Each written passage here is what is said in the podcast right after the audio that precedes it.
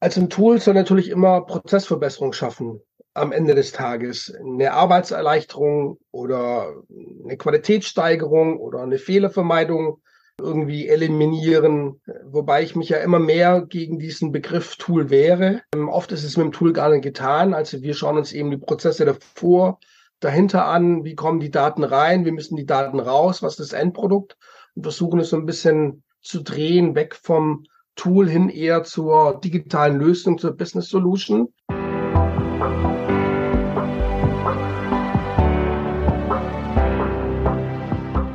Willkommen bei Breakfast Briefings, dem Management-Podcast von Business Circle. Erleben Sie Persönlichkeiten, die Sie inspirieren, bereichern und Ihr Fachwissen mit Ihnen teilen, weil Wissen verbindet. Heute geht's mal wieder ein bisschen technischer zu in unserem Podcast, denn wir beschäftigen uns mit Legal Technology oder kurz Legal Tech genannt. Und das ist ein Thema, das tatsächlich, und so sehr das jetzt auch nach einer Plattitüde klingen mag, gekommen ist, um zu bleiben. Der erste richtige große Hype ist vorbei und jetzt geht es auch ganz stark um eine Standortbestimmung und letztlich auch um zu schauen, was läuft gut, was läuft weniger gut. Und um diese Fragen zu klären, haben wir einen Experten zu Gast, der sich ganz intensiv mit diesem Thema auseinandersetzt und in diesem Bereich auch sehr erfolgreich unterwegs ist. Hallo Marc Geiger, ich freue mich, Sie heute bei uns begrüßen zu dürfen. Hallo und vielen Dank, dass ich heute Ihr Gast sein darf. Herr Geiger, Sie sind ähm, Director Legal Operations und Business Technology bei Gleis Lutz. Das ist einer der Top-Wirtschaftskanzleien in Deutschland. Und Sie sind dort einerseits für den Bereich Legal Operations zuständig, ähm, wobei bei Ihnen dort auch eben Legal Tech dazu zählt und andererseits eben auch für Business Technologies zuständig. So, das klingt mal so nach richtig viel Arbeit. Ich denke, Sie sind gut beschäftigt damit. Aber erzählen Sie doch einfach mal so, ähm, wie geht's Ihnen denn da in der Firma und welche Legal Tech Projekte haben Sie denn zurzeit am, am Start? Also in der Firma, in der Anwaltskanzlei geht es natürlich gut. Ähm, wir haben immer viel zu tun und auch immer spannende Themen auf dem Schreibtisch liegen, sodass die Arbeit selbst nach 20 Jahren bei Glaslutz immer noch Spaß macht und herausfordernd ist. Aktuell haben wir zwei große spannende Legal Tech Projekte laufen. Also eigentlich sind es viel, viel mehr, aber über zwei kann man da ein bisschen spannender berichten. Zunächst mal haben wir eine sogenannte Client Collaboration Plattform entwickelt. Dabei geht es letzten Endes um eine Art universelle Plattform, wo wir digitale Services gegenüber unseren Mandanten anbieten können oder aber auch einen besonders großen Mandaten mit anderen Foreign Council auf dieser Plattform zusammenarbeiten zu können. Es gibt da natürlich eine Reihe von externen Anbietern, die sowas auch anbieten letzten Endes, was wir jetzt eben auch selbst anbieten wollen. Aber wir haben über die Jahre hinweg immer wieder festgestellt, dass der Clearing-Prozess von Mandanten, nämlich auf externen Plattformen arbeiten zu können, doch immer sehr mühsam für diese ist, beispielsweise äh, Datenschutzprüfung, beispielsweise Information Security und so weiter und sich das dann oft über viele Monate hinweg zieht und wir deswegen entschieden haben oder auch von Mandanten gefragt wurden, hey, könnt ihr uns so einen digitalen Service anbieten? Das haben wir jetzt aufgebaut und letzten Endes eine Plattform geschaffen, wo wir ständig auch neue Services schnell und unkompliziert darauf umsetzen können. Das zweite große spannende Projekt, was ähm, angelaufen ist, nennen wir Projekt Mosaik. Da geht es so ein bisschen darum, dass wir bisher bei Legal Tech nach der Phase, als wir Legal Tech groß eingeführt haben und viele Quickwins erzielt haben, uns doch in letzter Zeit immer um größere Themen und Projekte gekümmert haben. Also sozusagen immer dort, wo ein großer Business Case dahinter stand, haben wir auch entsprechend investiert. So dieses Jahr wollen wir zusätzlich nochmal so viele kleine Steinchen zusammenlegen. In vielen Gesprächen mit jüngeren Anwältinnen und Anwälten haben wir festgestellt, dass ähm, es immer wieder Themen gibt, wo es ein bisschen der Schuh drückt. Das ist nirgends so, als dass man sagen kann, man bekommt eine wirkliche Blase davon. Aber durch viele kleine Prozessverbesserungen kann man eben auch viele groß, viel Großes bewirken. Wir sammeln gerade ganz viele neue Ideen ein, wo wir typischerweise eben den Anwältinnen und Anwälten in den jüngeren Jahren helfen können, vor allem auch repetitive Aufgaben entsprechend durch Technologie zu unterstützen oder zu ersetzen. Und das sammeln wir gerade ein. Wir haben wahnsinnig viele Einreichungen und Vorschläge bekommen und werten es gerade aus, wobei die Einreichungsphase noch läuft und sieht so aus, dass das Mosaikbild wirklich ein wahnsinnig gutes werden wird. Klingt auf jeden Fall schon einmal sehr, sehr spannend. Ähm, bevor wir uns jetzt dann noch in weitere Themen äh, hineinstürzen, ähm, Sie haben letztes Jahr äh, drei Awards gewonnen.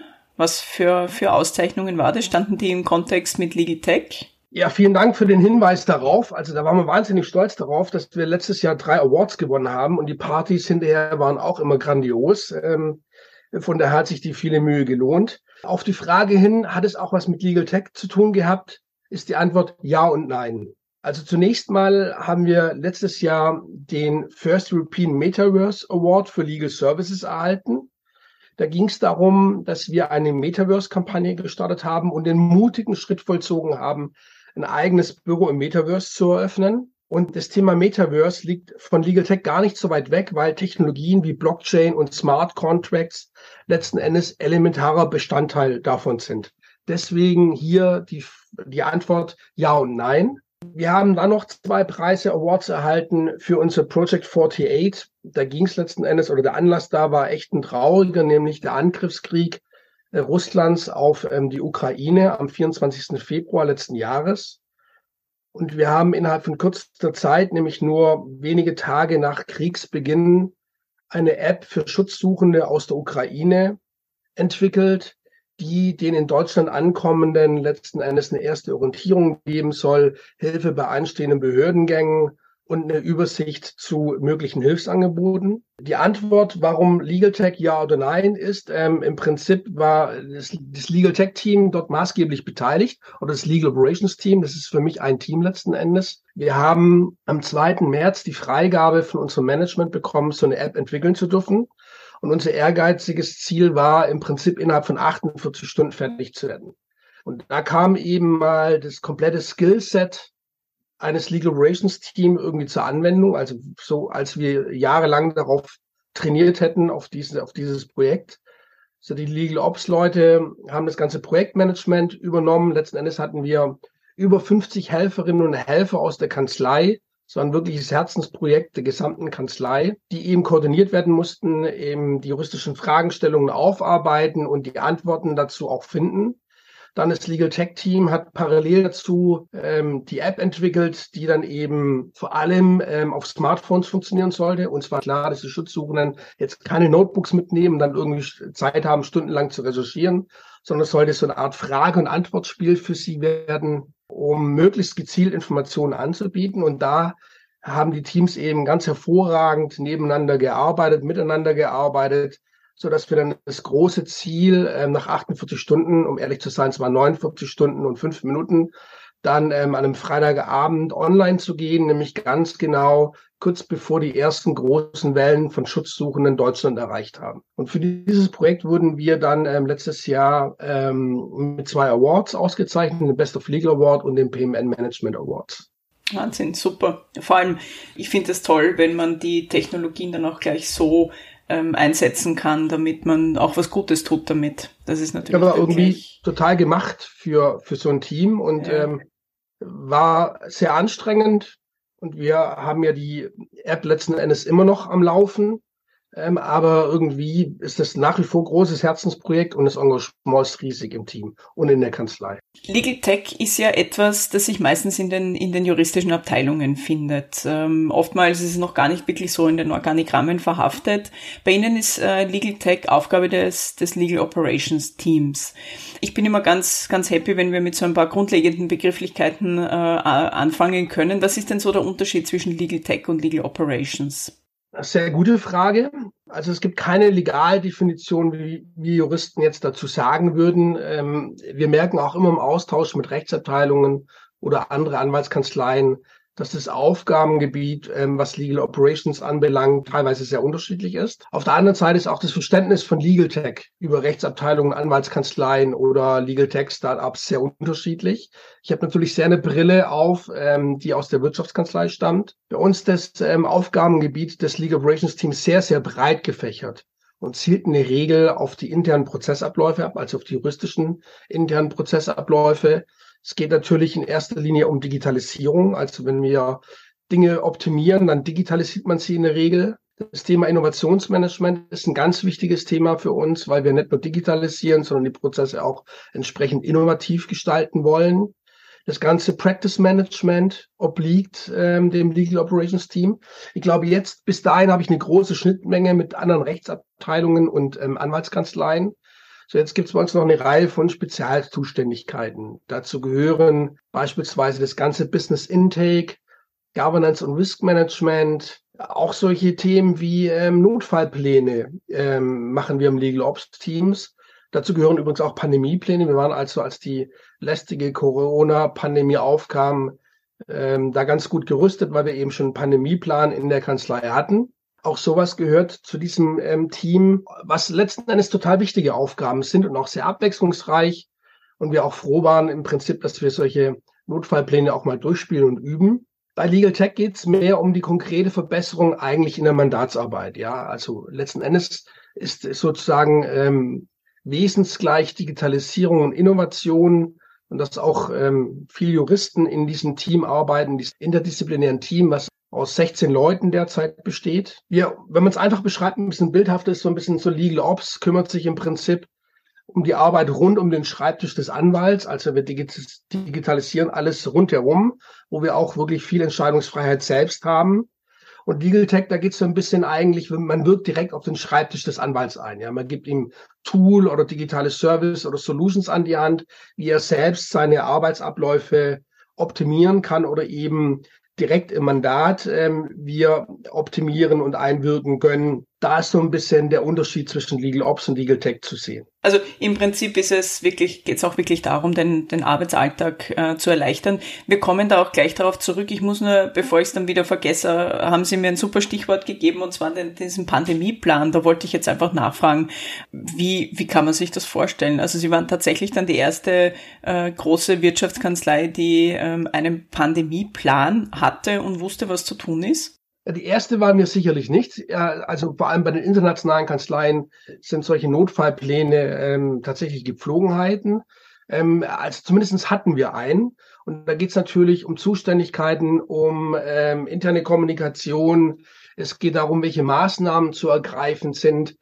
Und ähm, die, jede Pandemie ist ja unterschiedlich. Man kann sich da jetzt nicht ähm, drauf einstellen, aber es war eben klar, wer sich um was kümmern muss ähm, wer an wen berichtet, wer die Außenkommunikation übernimmt. Es geht dabei um Struktur und Vorgaben, dass sich eben alle dran zu halten haben. Hier in dem Fall war es eben viel interne Kommunikation, aber natürlich auch gegenüber den Mandanten, dass wir eben weiterhin den Betrieb aufrechterhalten. Und da war eben auch klar, wer das Team letzten Endes bildet. Wir haben so eine Art Smart Firm Konzept entwickelt, während die Kolleginnen und Kollegen eben im Homeoffice saßen ähm, gab es eben ein ganz kleines, schlagkräftiges Team, die eben in der Kanzlei selbst dann wiederum zentrale Services vorgehalten haben. Und das hat in unserem Fall ganz wunderbar funktioniert. Also man kann sich das dann so vorstellen, dass Sie im Prinzip schon vor der Pandemie in Sachen Digitalisierung sehr gut aufgestellt waren. Ja, in der Tat. Ähm, das ähm, haben wir relativ früh angegangen. Ich kann das irgendwie gar nicht so einfach erklären, warum das so war, weil es ein bisschen untypisch für eine Anwaltskanzlei ist. Bei uns war das immer so ein bisschen, hier, das ist einfach logisch, das ist eine gute Investition und deswegen sind wir diese Themen angegangen. Ich ähm, beispielsweise mein Team ist ähm, jetzt im Marktvergleich nicht überbürdend groß, auch nicht das kleinste Team. Aber wir haben relativ viele Aufgaben und wir versuchen uns auch immer wieder neu zu erfinden, betrachten die Aufgaben, die wir machen, wie wir die eben entsprechend optimieren können. Also wir digitalisieren uns eigentlich regelmäßig selbst und ich glaube, das strahlt so ein bisschen auch mit auf die Kanzlei aus und auf die Prozesse, für die wir verantwortlich sind. Und die sind eben schlank, die sind effizient und eben digital. Also es braucht auf jeden Fall ein engagiertes Team. Das habe ich bei diesem Thema, wenn es um dieses große Thema Legal Technology geht, ähm, schon gelernt. Ähm, wie kann man sich jetzt so Ihren Arbeitsalltag vorstellen? Also was, was macht ein, ein Legal Engineer bei Gleis Lutz? Wie kann man sich das vorstellen? Also der Beruf des Legal Engineer, würde ich sagen, ein relativ neuer Beruf. Das hat es früher übrigens auch schon gegeben, aber da hießen die eben ganz anders, waren entweder in der IT oder vielleicht, äh, wenn es schon gab, in Legal Ops Team ähm, angeheftet. Der Legal Engineer arbeitet ganz klassischerweise an der berühmten Schnittstelle zwischen Informatik und Recht. So, während früher das entweder Juristen waren, die ein großes Fable hatten für IT, wie in meinem Fall, oder ITler, die irgendwie ein gutes Verständnis für äh, rechtliche Abläufe hatten, ähm, gibt es ja mittlerweile ganze Studiengänge in Deutschland, die ähm, Legal Engineers oder eben Legal Tech hier in diesem Bereich ausbilden. Es geht darum, bei den Legal Engineers digitale Lösungen zu schaffen, Anwälte oder auch gegebenenfalls ähm, Entwickler entsprechend zu beraten, Konzeption zu erstellen. Wir verlangen von unseren Legal Engineers, dass wenn Anforderungen oder Ideen vom Business an uns herangetragen werden, die Idee eben weiterzuentwickeln, die Business-Anforderungen entsprechend zu prüfen und oft eben auch mehr draus zu machen. Ich kann nachher mal dazu auch ein Beispiel nennen. Da geht es natürlich um viel, äh, um gute Project Management Skills, weil man eben die Anwälte letzten Endes ein Stück weit koordinieren muss. Irgendwann muss derjenige, der den Auftrag gegeben hat, sich eben selbst für dieses Tool setzen und eben alles prüfen, ob das genauso ist, wie er sich das vorgestellt hat. Also man muss die Menschen auch ganz gut anleiten, führen und motivieren können. Ja, also ein tolles neues Berufsfeld, was hier entstanden ist. Und ich finde, das ist auch ähm, eine logische Entwicklung letzten Endes im Rechtsmarkt selbst, dass es eben hier dieses Berufsfeld mittlerweile gibt. Ich habe, wie gesagt, bei diesem Thema eines oder zwei Dinge eigentlich äh, gelernt. Das eine war eben, es braucht sehr engagierte Leute, so wie ich sie jetzt auch wahrnehme, dass sie also wirklich mit ihrer Abteilung etwas auch vorantreiben wollen. Und das andere ist einfach, dass es ganz viele Berührungsängste von Seiten der Anwälte gibt etwas Neues zu machen. Es sind ja doch immer sehr große Schritte, die man da macht. Also man fängt vielleicht mit kleinen Steps an, aber im Endeffekt sind es wirklich große Schritte, die man dann umsetzen muss oder möchte. Und da nehme ich schon immer wieder wahr, da gibt's enorm viel Berührungsängste, zumindest in Österreich. Ich weiß nicht, wie es in Deutschland ist. Aber kommt Ihnen das auch so vor oder nehmen Sie das in Ihrem Arbeitsalltag komplett anders wahr? Also Sie haben schon recht mit dem, was Sie sagen. Bei Gleis ist es so, dass wir eben über die letzten Jahre hinweg versucht haben, so eine Art digitalen Mindset, eine Legal Tech DNA ähm, in die Anwaltschaft hineinzulegen. Ähm, das Thema Change Management ist für uns insgesamt ein sehr wichtiges.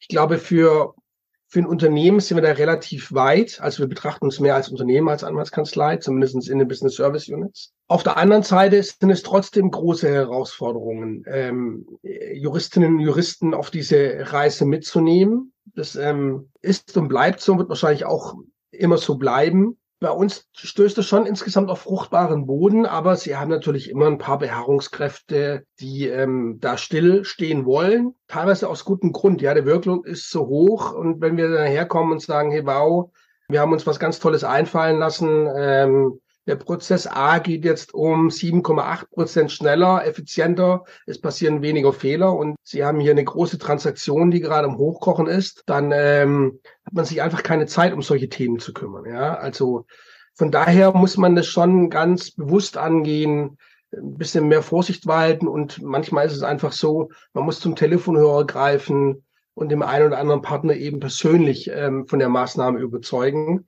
Das gehört zum Spiel dazu, nehme ich mal an. Auf der anderen Seite ist bei Gleis die, die Größe noch überschaubar, dass man sowas auch bewältigen kann. Aber ich glaube, es ist schon so, dass das auch durch junge Anwälte hereingetragen wird, dieser Innovationsspirit, dieses Change Management, Digitalisierung, Legal Tech sind Themen, die auch in den Vorstellungsgesprächen abgefragt und geprüft werden. Und wenn man da eben nicht auf höchstem Niveau mitspielt, dann ähm, tun sich eben die jungen Talente für den Wettbewerber entscheiden, der das eben vielleicht besser macht. In unserem Fall ist es natürlich dann eher so, dass sie sich für uns entscheiden, hoffentlich zumindest. Ist es so, dass das, ich muss jetzt wieder eine Zwischenfrage stellen, ähm, ist es so, dass das in der Ausbildung schon, äh, also in der juristischen Ausbildung, äh, Ausbildung schon verhaftet ist, also in den Studienplänen tatsächlich auch schon angekommen ist? Es kommt immer mehr an. Also wir hatten, wir haben da auch mit vielen Universitäten Kontakt. Also abgesehen, wie schon erwähnt, gibt es mittlerweile eigene Studiengänge zu dem Thema Legal Tech. Es gibt an vielen Universitäten oder Hochschulen Legal Tech Days. Bei uns selbst ist das ähm, Thema tatsächlich im Ausbildungskurriculum der Juristen verankert. Also bei den sozusagen Onboarding Trainings ist das Thema Legal Tech mit dabei und äh, wird auch regelmäßig wiederholt. Was sollen jetzt so Legal Tech Tools können? Was ist so das, das große Ziel? Also ein Tool soll natürlich immer Prozessverbesserung schaffen am Ende des Tages eine Arbeitserleichterung oder eine Qualitätssteigerung oder eine Fehlervermeidung irgendwie eliminieren, wobei ich mich ja immer mehr gegen diesen Begriff Tool wehre. Ähm, oft ist es mit dem Tool gar nicht getan. Also wir schauen uns eben die Prozesse davor, dahinter an, wie kommen die Daten rein, wie müssen die Daten raus, was ist das Endprodukt und versuchen es so ein bisschen zu drehen, weg vom Tool hin eher zur digitalen Lösung, zur Business Solution. Und da ist unser Ansatz und da ist dann auch die Stärke von, dem, von, von meinem Legal Tech Team zu sehen, wo eben viele Juristen, Wirtschaftsjuristen drin arbeiten, die eben die Prozesse in den anwaltlichen Referaten gut verstehen, die eben selbst an der Mandatsfront gegebenenfalls schon, schon mitgearbeitet haben und da eben großes Verständnis dafür haben, wo man dann ansetzen kann. Sie haben, wir haben uns ja schon äh, kurz über das Thema in einem kleinen Vorgespräch ja schon unterhalten. Und da habe ich mitgenommen, das hat mir eigentlich ganz gut gefallen, dass Sie gesagt haben, wir befinden uns gerade in einem Tal der Ernüchterung, was Legal Tech Anwendungen betrifft. Und hier muss ich dann schon mal zwischenfragen, warum ist denn das so? Also ich habe eingangs ja schon erwähnt, der erste große Hype ist, ähm, ist mal vorbei. Jetzt geht's halt wirklich um das, um die ja, Bestehensprobe. Aber wieso jetzt gerade dieses Tal der Ernüchterung? Ja, ich habe das nicht insgesamt bezogen. Also es gibt tolle Lösungen bezüglich Legal Tech, aber insbesondere auf all das, was AI gelabelt ist, da ist, ähm, ich will jetzt nicht sprechen von Enttäuschung, aber eine gewisse Ernüchterung eingetreten. Die Labels haben kaum das gehalten, was sie versprochen haben, was eigentlich ähm, logisch war für denjenigen, der sich mit AI auseinandersetzt oder gesetzt hat. Und da ist ähm, schon eine gewisse Ernüchterung zu verspüren. Für das Thema Legal Tech insgesamt ähm, kann man es wahrscheinlich so nicht sagen, aber AI ist halt doch mehr Marketing aktuell noch, als es tatsächlich hält, was es verspricht.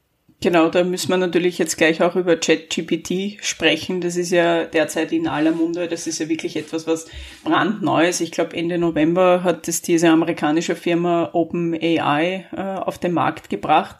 Und ähm, da liest man recht spannende Dinge drüber. Also das ist zum einen ja Fluch und Segen, könnte man sagen. Ähm, haben Sie damit schon, äh, also ich sollte die Frage anders äh, formulieren. Sie haben sicher damit schon experimentiert und Erfahrung gesammelt. Ganz spannend, ähm, was ChatGPT für Ergebnisse liefern kann. Wirklich in aller Munde. Es finden jetzt auch demnächst die ersten Legal Brownback-Veranstaltungen mit Experten zu diesen Themen statt. Ganz beachtlich. Mich hat er halt noch nicht so 100 Prozent gepackt. Ich bin erst bei irgendwie 87,5 Prozent. Letzten Endes ist es ein Sprachgenerator, der eben durch perfektes Machine Learning oder eben durch einen sehr guten Datenbestand sehr gut trainiert wurde und dann menschenähnliche Antworten auf Fragen gibt. Aber die Ergebnisse sind schon erstaunlich gut. Ja, also beispielsweise ähm, hier in Vorbereitung auf den Podcast eine simple Frage an ChatGPT. Ich mache einen Podcast über Legal Tech. Was könnte ich dort erzählen?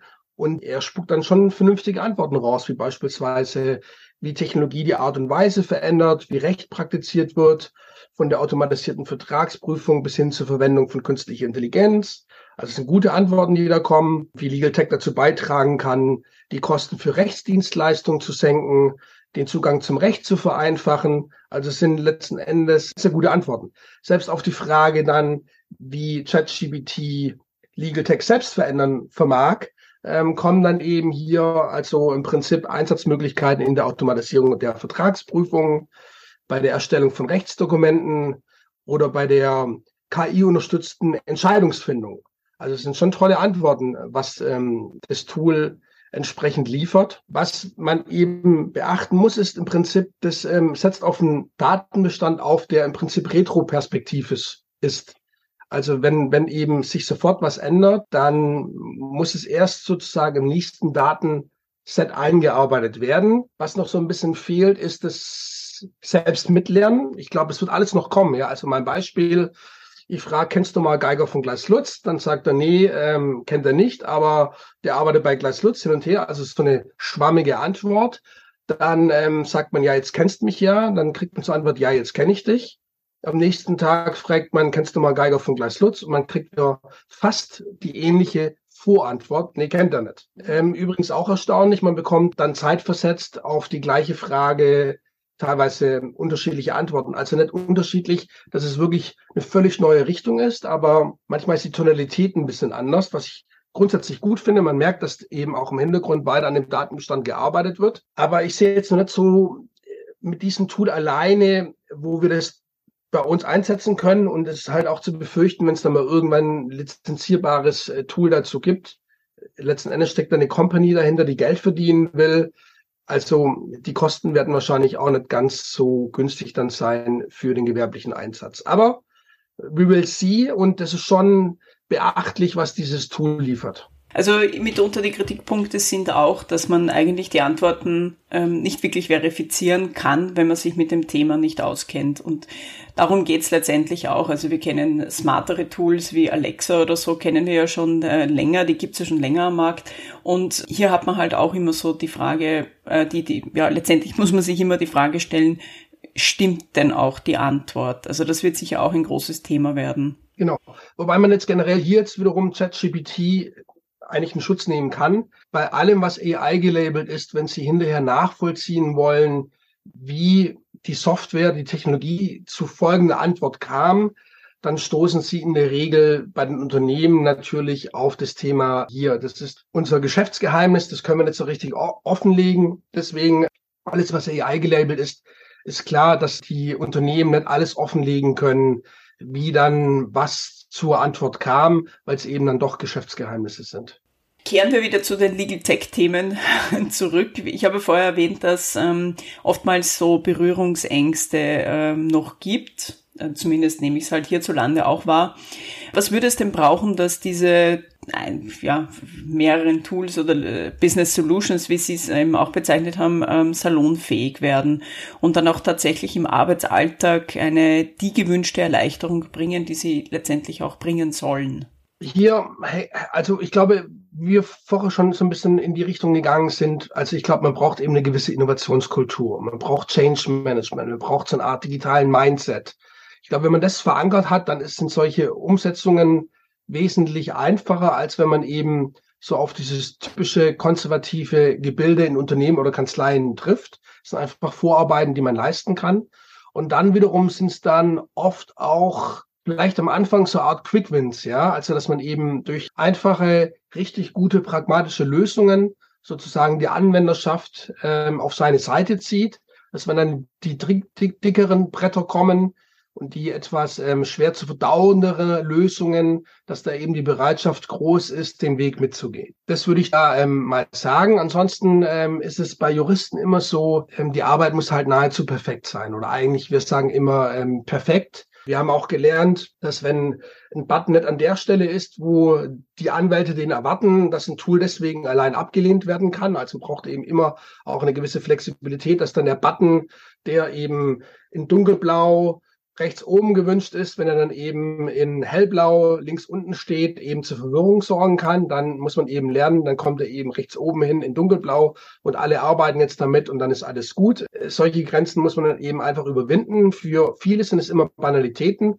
Ich sage immer, ja, warum nicht? Wenn es dann alle glücklich macht, dann machen wir das eben so. Also so Quick Wins könnten eigentlich auch sein, dass man äh, mal beginnt, äh, diese ganzen repetitiven Arbeitsabläufe zu automatisieren. Das wäre ja schon einmal ein guter Einstieg. Ja, und es ist total wichtig, wenn wir immer einsammeln äh, Feedback von äh, unseren jüngeren Anwältinnen und Anwälten, dann ist das natürlich auch ein Ruf danach letzten Endes, dass sie sich eben mit solchen Aufgaben befassen wollen. Und das haben wir uns schon vor drei Jahren auf unsere Legal Tech Agenda geschrieben. Und ähm, das ist eine unserer Hauptziele, genau diese repetitiven Aufgaben, die eben keine Juristen mit zweimal vollbefriedigend erledigen sollten. Ähm, da haben wir wirklich den Kampf angesagt und Riesenfortschritte gemacht. Es gab eine Umfrage in, ich glaube, es war ähm, deutschlandweit und da haben 500 äh, Teilnehmer ähm, daran teilgenommen. Also ich sage eben mit Absicht Teilnehmer, weil es nämlich äh, nicht nur Juristen und Juristinnen waren. Und da kam eben raus, dass sich zum Beispiel nur 16 Prozent der Anwälte nach eigenen Angaben mit dem Thema Legal Tech sehr gut auskennen. Also da ist noch richtig Luft nach oben, oder? Ja, also in Deutschland tut sich schon viel, finde ich. Es könnte natürlich mehr sein. Ich glaube, mittlerweile kommen keine Studierenden mehr am Markt an, im Arbeitsmarkt, die noch nichts von Legal Tech gehört haben. Ich glaube, vor ein paar Jahren war das tatsächlich noch ein bisschen anders. Aber ich bin bei solchen Umfragen immer ein bisschen vorsichtig.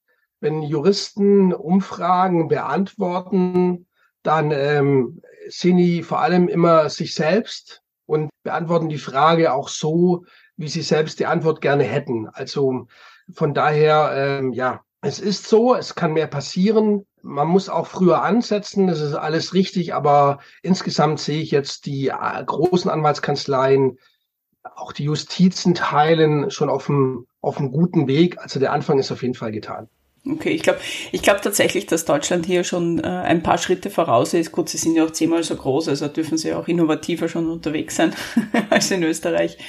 Wie sieht's denn jetzt aus mit am Markt befindliche Tools? Also sind die, die Lösungen, die es schon gibt, äh, sind die schon ausgereift genug? Ist das, passt das alles schon? Ist das schon arbeitstauglich? Also eben um, auch um schnelle äh, Ziele zu erreichen? Also am fortschrittlichsten von allen Bereichen sehe ich nach wie vor der ganze E-Discovery-Bereich. Das ist natürlich auch ein Bereich, der schon irgendwie Anfang 2000 durch tolle Softwarelösungen bespielt wurde. Ansonsten ähm, gibt es also es gibt wahnsinnig gute Lösungen mittlerweile am Markt, auch im Bereich der Dokumentenautomatisierung. Da gibt es viele Player mit vielen Schwerpunkten, mit wirklich extrem guten Ergebnissen. Man muss schon wissen, wenn man zum Beispiel in die tiefere Dokumentenautomatisierung einsteigt, nichts automatisiert sich von selbst. Also wenn man einen anspruchsvollen Vertrag perfekt automatisieren möchte, dann braucht es seine Zeit und in einer wirklich hohen Perfektionswelle mit eben entsprechend verschiedenen Klauseln, Abhängigkeiten und so weiter, kann es eben auch mal zwei, drei Wochen dauern. So. Und daran scheitert es eben oft, weil das Verständnis ähm, ist, ja, als jetzt automatisieren wir, das machen wir mal alles nebenbei, dann wird es ein bisschen komplizierter, das dauert ein bisschen länger. Das heißt, viele Initiativen bleiben dann irgendwie stecken oder es dauert viel zu lange, bis die umgesetzt werden. Die Anwenderschaft findet die Lust darauf also deswegen hier auch äh, wichtig, äh, wenn man den Weg gehen will, dann ähm, muss es auch klar sein, dass es eben Ressourcen kostet, vielleicht auch Geld. Und es kostet auf jeden Fall Geld und muss den Weg konsequent weitergehen. Ansonsten finde ich, was Legal Tech belangt, sehe ich schon große Fortschritte in den letzten Jahren an viel, vielen Facetten letzten Endes. Also das, was im Prinzip auch dem Bereich Consumer End Services angekommen ist, der Zugang zu Rechten in vielen Teilen ist viel, viel einfacher geworden. In Deutschland, im Gegensatz zu Österreich, was meine Wahrnehmung ist, ähm, es äh, schon dann eher an so allgemeinen Themen Digitalisierung der Justiz. Wir haben ja das berühmte BEA, das ähm, äh, sehr verbesserungswürdig ist, das grundsätzlich funktioniert manchmal, ähm, aber man vieles doch einfacher und besser tun könnte. Und da sehe ich jetzt zum Beispiel euch in Österreich vor Deutschland, ja, also zum Beispiel auch Zugang zu Urteilen, ähm, was bei euch schon irgendwie Jahrzehnte äh, veröffentlicht wird in irgendwelchen Datenbanken, auch wenn die Daten dann eher unstrukturiert vorliegen, sind bei uns im Prinzip zwei Verlage, die dann Urteile aufbereiten. Die Veröffentlichung von Urteilen sind nur wenige Prozent insgesamt. Also da gibt es viel Verbesserungsbedarf an der Front wiederum. Bei Rechtsabteilungen ist es tatsächlich so, die machen auch große Fortschritte und die sind natürlich dann im Zusammenspiel mit Anwaltskanzleien in der durchaus komfortablen Lage, dass sie sagen können, ihr seid unser Dienstleister, liefert uns was oder setzt das eben entsprechend ein.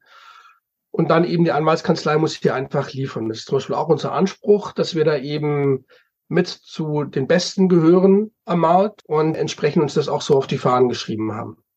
Wie kann man sich das jetzt vorstellen, äh, wenn Sie jetzt in eine Abteilung äh, kommen? Sei es jetzt, ist es im Prinzip wahrscheinlich, ja, nicht ganz egal wahrscheinlich, aber wenn man sich jetzt einfach so ein bisschen plakativer vorstellen möchte, Sie sollen eine Abteilung automatisieren oder zu beginnen zu automatisieren und ähm, Legal Tech Tools ähm, zu implementieren.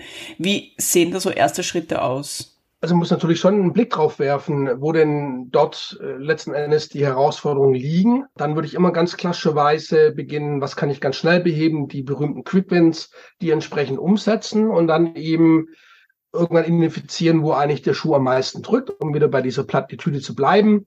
Äh, das ist dann oft das Vertragsmanagement in Rechtsabteilungen oder es ist die Zusammenarbeit mit den Anwaltskanzleien, die dann immer auf verschiedenen Plattformen laufen. Es geht letzten Endes auch äh, darum, einen Überblick äh, zu haben, welche Mandate an welche Kanzleien erteilt wurden. Äh, da spielen auch finanzielle Aspekte rein. Wo steht man? Die berühmten Wasserstandsmeldungen. Äh, was bezahlt man? Was ist budgetiert? Gibt es da irgendwas, was aus dem Ruder läuft?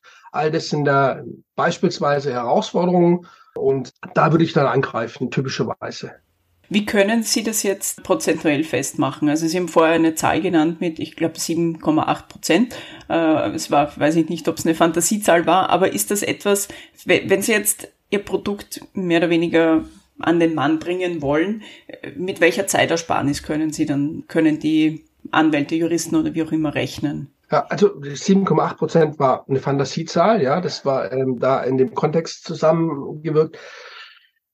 Also hm, es kommt immer so ein bisschen drauf an, wo wir mit der Lösung ansetzen wollen. Glücklicherweise oder oft sind die Lösungen dann immer so überzeugend, dass jetzt keiner mit der Stoppuhr dasteht und sagt, Geiger, Sie haben uns aber hier sieben Minuten und 18 Sekunden versprochen. Ich habe mitgestoppt, es sind nur sieben Minuten und zwei Sekunden. Also, und dann bewirkt man ja oft auch mit digitalen Lösungen oder Workflows oder Robot Process Automation ist zum Beispiel auch was ganz Neues, was gerade am Markt ankommt, wo wir schon die ersten Gehversuche jetzt unternommen haben, dass eben auch eine große Qualitätssteigerung zu verzeichnen ist, dass eben repetitive Aufgaben, die Übernahme von Daten, die irgendwo nämlich schon liegen, dann ähm, automatisch übertragen und als Vorschlag in dem System erscheinen, wo der Mensch nochmal prüft, ist das stimmig, wo Fristen eben vorberechnet werden und ein Tool nochmal nachberechnet mit verschiedenen Ansätzen, um wirklich sicher zu gehen, ähm, sogenanntes digitales Fristenmanagement. Es gibt so viele Möglichkeiten. Es ist eher so ein bisschen, man muss mit seinen Ressourcen handhaben und eben ermitteln, wo denn der große Business Case innerhalb der Kanzlei liegt oder bei uns eben hier, um dann eben feststellen zu können, wo greifen wir zuerst ein.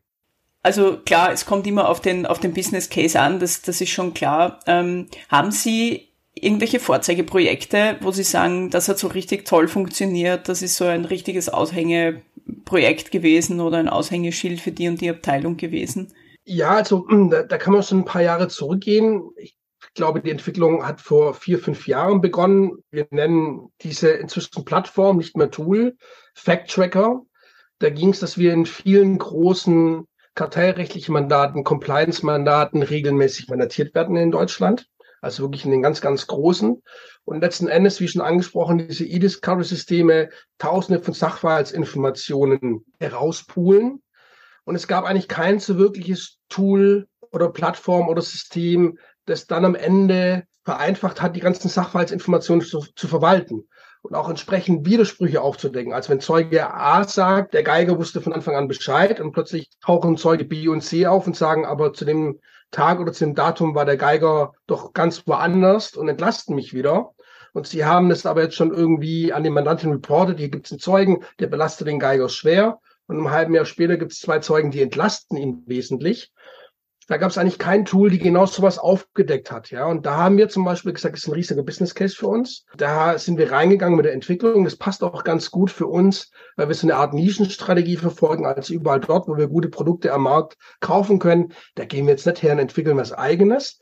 Aber dort, wo wir sagen, der Business Case ist groß genug, es gibt nichts Vernünftiges am Markt oder es gibt gar nichts auf dem Markt, da sagen wir, okay, da wollen wir auch reingehen und entwickeln am Ende ist es mittlerweile diese Fact Tracker eine Plattform geworden. Also wir können da auch mit Foreign Counsel drauf arbeiten, mit Mandanten. Das System kann Widersprüche erkennen, was echt fortschrittlich ist. Also beispielsweise, wie angesprochen, unterschiedliche Zeugenaussagen. Es kann aber auch feststellen, wenn wenn ähm, zu bestimmten Fakten ähm, verschiedene Aussagen vorliegen. Es gibt ein Personenverzeichnis, dass eben Anwälte, die neu in dieses Mandat reinkommen, die dann eben schauen müssen, hey, wer ist denn eigentlich die Frau Rudolph vom Business Circle? Dann könnt ihr da eben reinschauen, Frau, Frau, das ist die Frau Rudolph mit folgenden Aufgaben. Dann gibt's auch im Prinzip, ähm, wenn zugänglich, so eine Art Agenda im Sinne von, wie ist denn hier die ähm, Karriere der Dame verlaufen? um eben festzustellen, ja, aber als dessen das passiert ist, war der noch gar nicht irgendwie in haftender Tätigkeit, deswegen ähm, braucht man gar nicht weiterentwickeln.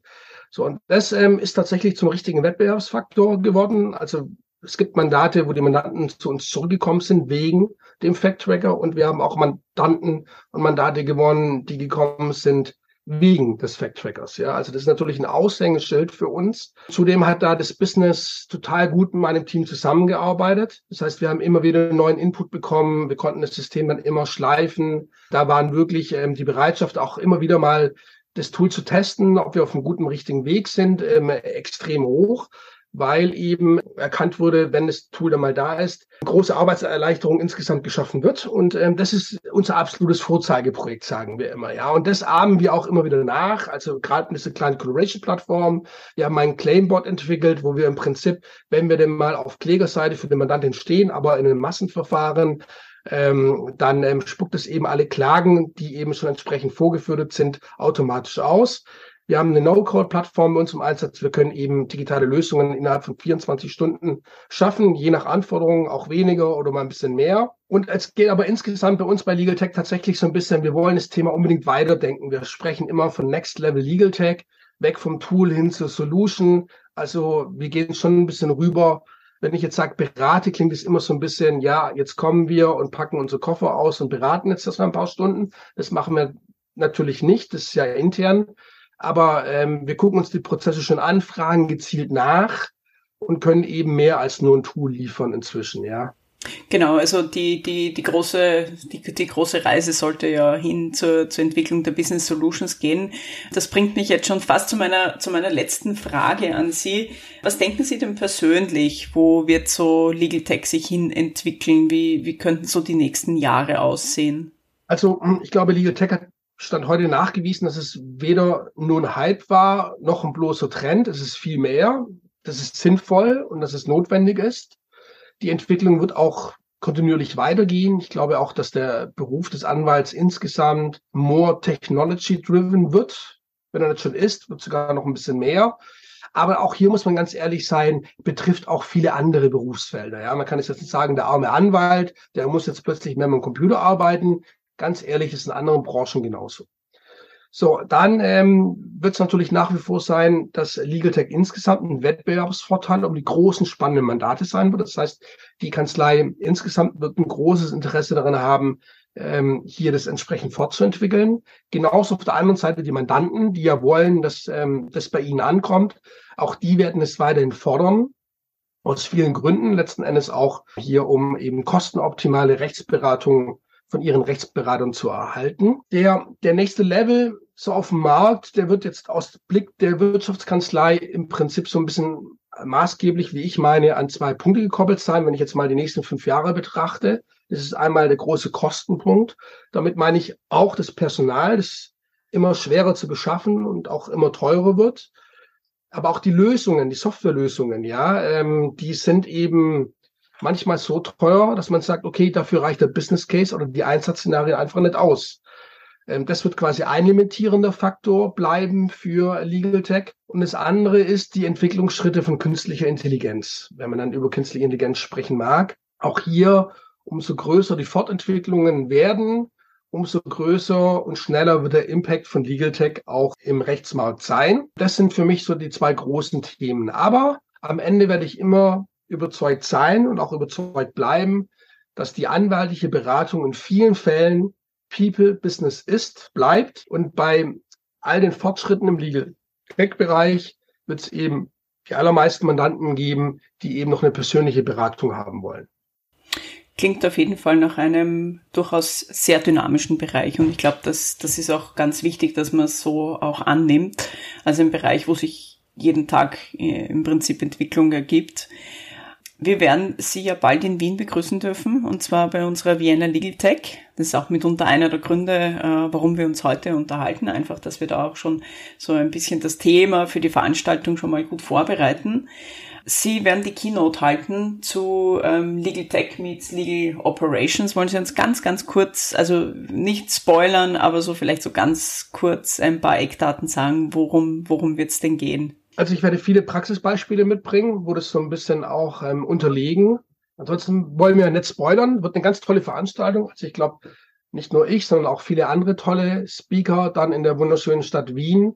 Dann hoffentlich bei bestem Wetter. Die Location ist toll. Ich werde mir Mühe geben, viele spannende Themen mitzubringen, vielleicht auch neue Ergebnisse zu ChatGPT, äh, Neues zu unserer kleinen Collaboration-Plattform, zu unserem Projekt Mosaik. Also von daher ähm, glaube ich, lohnt sich in jedem Fall daran teilzunehmen. Absolut, das kann ich nur unterstreichen und das nicht nur, weil ich, weil ich bei Business Circle arbeite, sondern einfach, es ist eine richtig coole Veranstaltung und vor allem, es ist eine sehr dynamische, es sind sehr, es ist ein dynamisches Feld und das merkt man einfach auch an den Teilnehmern und Teilnehmerinnen. Also da ist richtig was in Bewegung und da darf man auch einmal über Dinge sprechen, die nicht so gut funktionieren, wo es noch Aufholbedarf gibt und das, das ist auch total, eigentlich eine, eine total offene äh, Community. Also ja, in jedem Fall. Wir freuen uns auf jeden Fall, dass wir Sie dort auch begrüßen dürfen. Wir hoffen natürlich auch, dass Sie vieles dort mitnehmen werden, nicht nur einbringen, sondern auch mitnehmen werden und Zeit zum Netzwerken haben und vielleicht auch Zeit haben, einen kurzen Spaziergang zu, durch Wien zu machen, bei dann ja Ende April hoffentlich besserem Wetter.